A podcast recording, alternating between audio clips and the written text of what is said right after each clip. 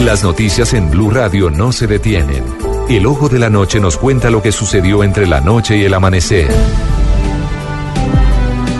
Por supuesto, la noticia del momento está en la vía Bogotá-Villavicencio, la famosa autopista nuevamente bloqueada en este amanecer.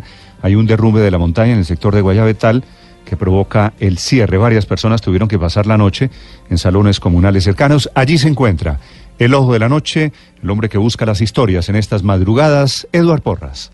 Néstor, muy buenos días, buenos días para todos los oyentes de Blue Radio. Dos hechos marcaron la agenda noticiosa anoche en Bogotá y Cundinamarca y comenzamos con el tema de las lluvias en Guayabetal, en la vía que conduce de Bogotá a Villavicencio, porque según el informe preliminar de los bomberos de Cundinamarca, parte de la montaña se vino abajo, cayeron algunas rocas, afectaron viviendas, afectaron locales. Con esto no hay personas lesionadas, dicen que no hay víctimas mortales por fortuna hasta el momento, pero sí decenas de afectados que salieron de sus casas, les tocó pasar la noche en los salones comunales, en las canchas de microfútbol, como también debajo del puente vehicular que conduce a la ciudad de Villavicencio. La otra noticia tiene que ver con la recaptura de los tres jóvenes que eran sindicados de cometer el atentado en el centro comercial andino y que fueron retenidos y estaban en la cárcel modelo. Anoche les dieron la boleta de libertad, pero en el momento que salían de la cárcel, hombres del ESMAD llegaron, llegó la Policía Nacional, los volvieron a recapturar, fueron trasladados a la Dijín,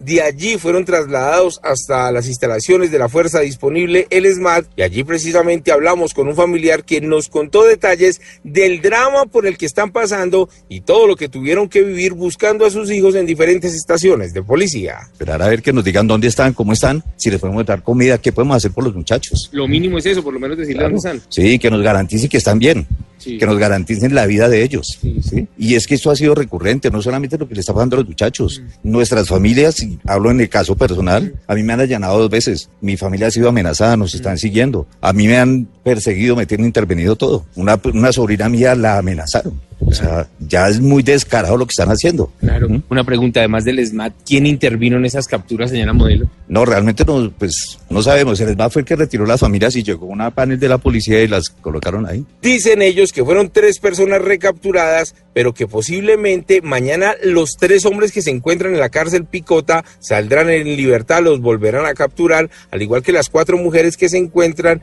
en la cárcel distrital en el centro de la ciudad. Hoy en la mañana se van a reunir nuevamente y esperar para ver hacia dónde los llevan y a ver qué va a ocurrir, ya que las mismas autoridades manifestaron que los recapturaron por el delito de rebelión. Edward Porras, Blue Radio.